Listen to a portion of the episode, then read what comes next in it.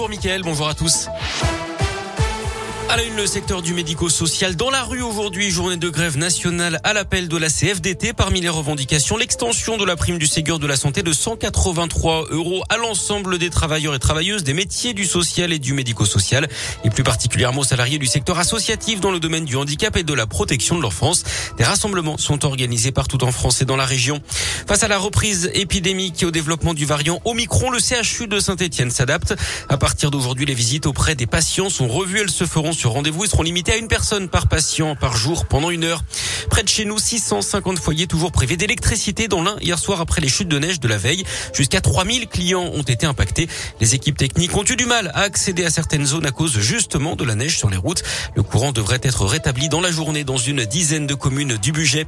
Des difficultés sur les rails en Auvergne. Quatre syndicats ont déposé un préavis de grève général jusqu'à demain matin. Ils s'opposent notamment à la réduction des effectifs et à la dégradation de la sécurité sur le réseau ferroviaire. Un rassemblement régional est prévu aujourd'hui sur le parvis de la gare de Clermont-Ferrand à partir de 10h30. On reste à Clermont avec la disparition inquiétante d'un adolescent de 17 ans. Il n'a plus été vu depuis dimanche soir quand il est parti de chez lui vers 21h. Il serait parti en pyjama, sans téléphone ni moyen de paiement. Si vous avez des infos, il faut contacter le commissariat de Clermont. Cinq ans de prison, dont un enferme et 375 000 euros d'amende. C'est la peine requise contre François Fillon hier. Le parquet général a également demandé à ce qu'il ne puisse pas être élu pendant 10 ans.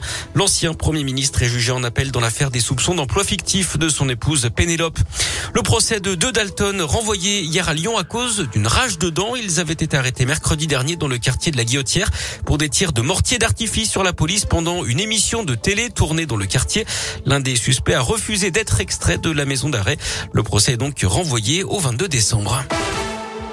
Du sport du foot et euh, Lionel Messi, puissance 7. L'Argentin du PSG a remporté hier son septième ballon d'or. C'est un record. Il devance le Polonais Robert Lewandowski, l'Italien Jorginho, Karim Benzema n'est que quatrième. Chez les filles, c'est l'Espagnol Putelias qui a été sacré. Le tirage au sort des 32e de finale de la Coupe de France est un derby pour l'Est Saint-Etienne. Les Verts iront jouer à Lyon, mais à la Duchère, club de National 2. Tirage a priori abordable hein, pour Clermont contre une équipe d'Avignon qui joue en septième division.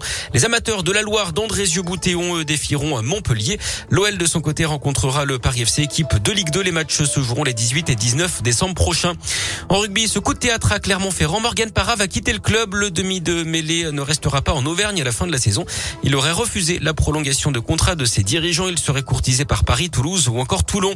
Et puis on termine à table. Le roi du pâté croûte japonais. Le chef Koei Fukufa a été sacré hier soir à l'abbaye de Collonges près de Lyon. À noter la deuxième place d'un Indinois, Damien Raymond. Il travaille chez Daniel Gobet à Divonne-les-Bains.